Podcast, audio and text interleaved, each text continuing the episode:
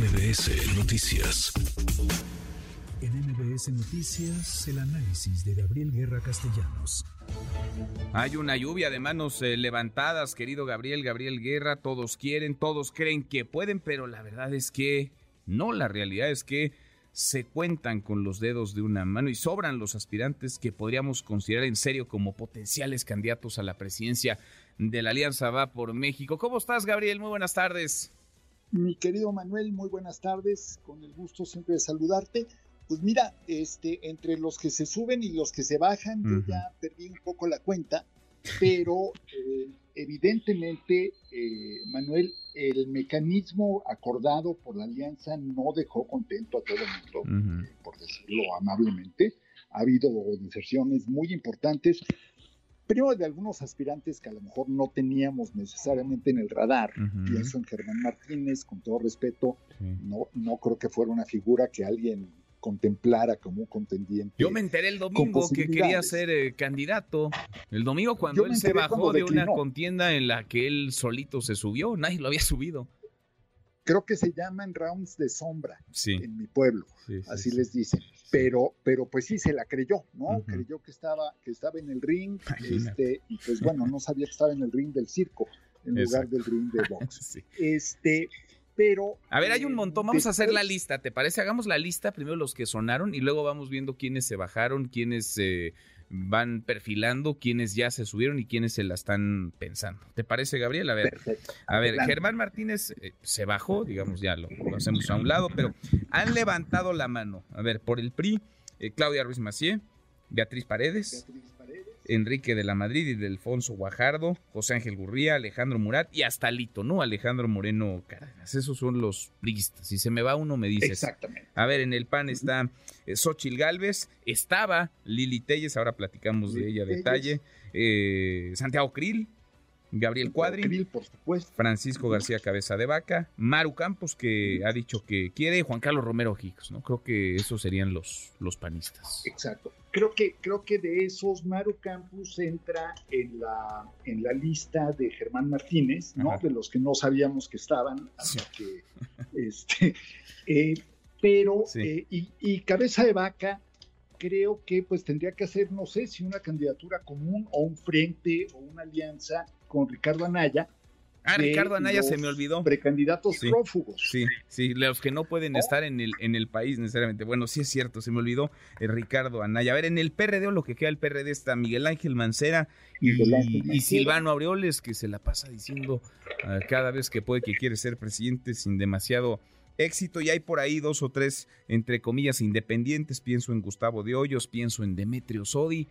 Y creo que esos son todos, ¿no? Como 15 o 16, más o menos, Gabriel. Más, más los que se acumulen esta semana, como dirían los clásicos, pero básicamente yo creo que esos son todos. Y ahora eh, queda la incógnita, querido Manuel, de si empezarán a, brotar también candidaturas o, anuncios de independientes, porque eh, pues obviamente quienes todavía quieran eh, lanzarse al ruedo, ya, ya no van a poder hacerlo en el marco de la alianza, tendrían que irse por la ruta independiente y ahí pues no podemos descartar que todavía se, se apunte uno que otro, ¿no? Entonces, creo que tenemos, Manuel, una, la posibilidad de tener a 20, 25 posibles aspirantes de, de parte de la oposición, más los seis que están en la eh, digamos, en el grupo oficialista, eh, pues bueno, habla de que este es un país muy optimista y lleno de sueños e ilusiones. Sí, sí, sí, por entusiastas no, no paramos, eh, mi querido Gabriel. Ahora,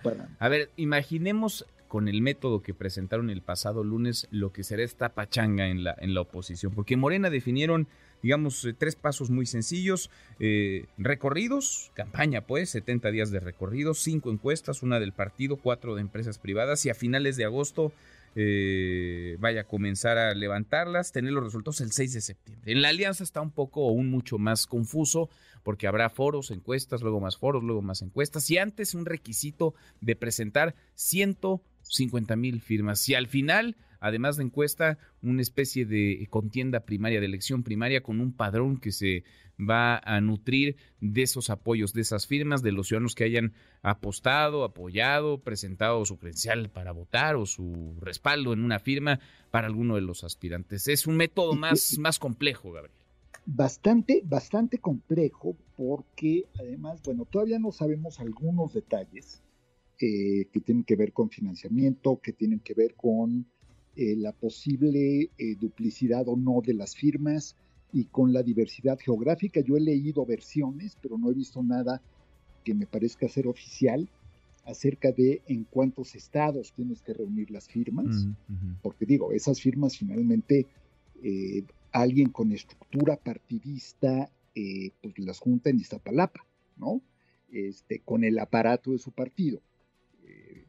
Eh, el, el, que eso alcance o no, pues también es muy dudoso, muy cuestionable, pero si tú tienes el apoyo, voy a pensar, eh, de un sindicato fuerte en la Ciudad de México, eh, pues bueno, ahí, ahí simplemente ya conseguiste prácticamente las firmas que, que necesitaras. Oye, o si eres Alito, pues traerás en la cajuela dos millones de firmas, ¿no?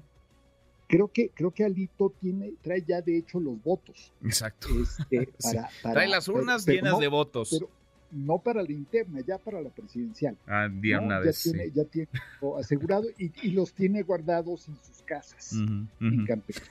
pues Oye, sí, porque le tienen que poner, a ver, así como hay un piso, digamos, un requisito mínimo de 150 mil firmas, tendrán que ponerle un techo, ¿no? Porque si ese padrón, si esos eh, apoyos y esas firmas son las que van a definir al candidato. Alguien presenta 150 mil y luego llega otra persona con 3 millones de apoyos, pues esto, esto ya está cantado, ¿no? Esa balanza ya está muy inclinada. Es, es, es muy fácil, pero, pero además, mira, ayuda a entender por qué se están bajando eh, varios de los aspirantes y por qué renunciaron eh, los integrantes del Consejo Consultivo Ciudadano, porque es, primero está hecho a la medida para quien tenga el apoyo de una estructura partidista o corporativa eh, de entrada, ¿no? Conseguir 150 mil firmas puede sonar, después de que habían hablado de un millón, puede sonar a muy poco. Es muy complicado si no tienes el aparato.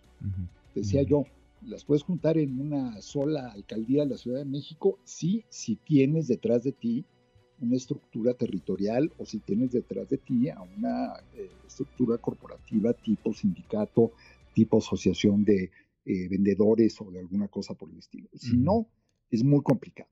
Segundo, pues no, si, no hay claridad en cuanto a financiamiento, eh, de dónde viene, cuáles son los límites, si es que los hay, y cómo se va a llevar el registro de gastos, y a partir de cuándo, pues es muy difícil controlar, porque ahorita ya estás viendo muchas cosas, eh, lo hemos dicho del oficialismo, creo que hay que decirlo también de la oposición, Manuel, ya están abiertamente en campaña, muchos, y no están hablando en abstracto de que quieren ser los coordinadores, no, están diciendo que quieren ser presidentes de la República. Entonces, eso ya es pre-campaña.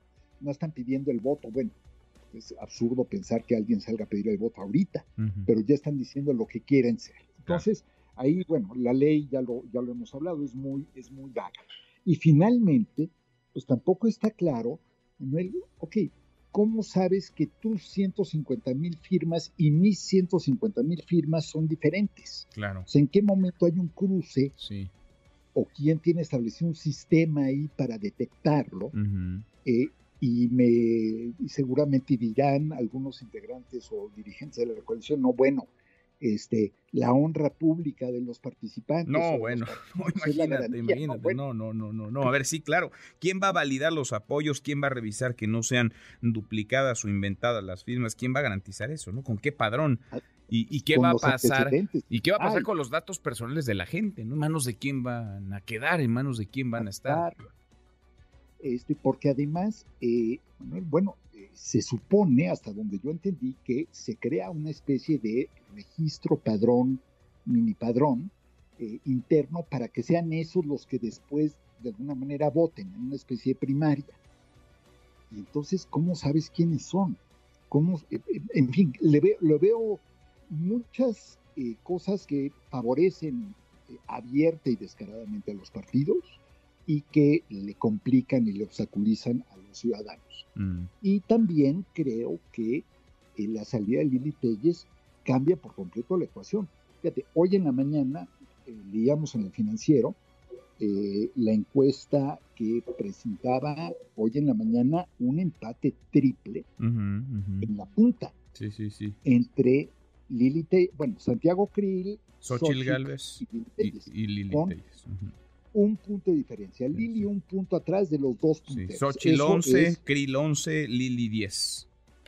Eso, eso sí es margen de error, para que veas, ¿no? O sea, ahí sí, eso sí es un empate técnico, no como cuando dicen que si vas, si hay 10 puntos de diferencia, bueno, el margen de error son 5 y entonces 5 más 5, ¿no?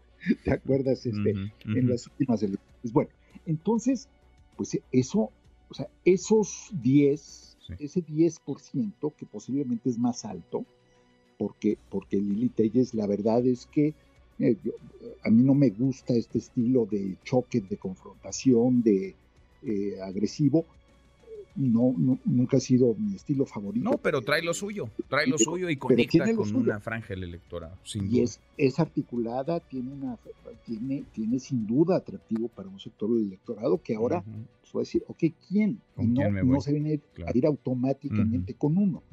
Y algo muy interesante, Manuel, hoy leía yo eh, las declaraciones, lo vi hace rato, eh, de los principales eh, dirigentes o contendientes panistas a Lili, los mensajes que le mandan, Fox, Marco Cortés, Santiago Krill, Xochitl, etcétera, por lo menos dos de ellos, Krill y Fox, dan a entender en sus mensajes que ella va a buscar otra ruta. Sí, porque, le desean éxito en el camino, en la ruta. En el camino que, elijas. Pues vamos a ver, porque eso le agregaría todavía un ingrediente más a este, a este cóctel que se está poniendo sabroso. Estamos en junio de 2023, pero como si estuviéramos en 2024. ¿Qué cosa? Pues parece que estuviéramos en abril, mayo del 24. Esto está aceleradísimo. Y también, bueno, la otra, la otra gran pregunta, y, sé que ya viene la guillotina, es la guillotina del tiempo, no la política. Ajá, nos lleva. Ajá. Este, la otra gran pregunta es, bueno, ¿Y qué va a hacer la gente que se involucre ahorita intensamente de aquí a septiembre en los procesos de selección, de septiembre a junio? Pues sí. ¿En qué se van a entretener si las pre-campañas son ahora y las campañas en teoría van a arrancar ya con candidatos definidos entre el 3 y el 6 de, de septiembre? Demasiado tiempo y demasiadas cosas pueden aún pasar. Querido Gabriel, abrazo grande, gracias como siempre. Un abrazo muy fuerte, querido Manuel. Es Gabriel Guerra, como todos los miércoles. Redes sociales para que siga en contacto: Twitter, Facebook y TikTok. M. López San Martín.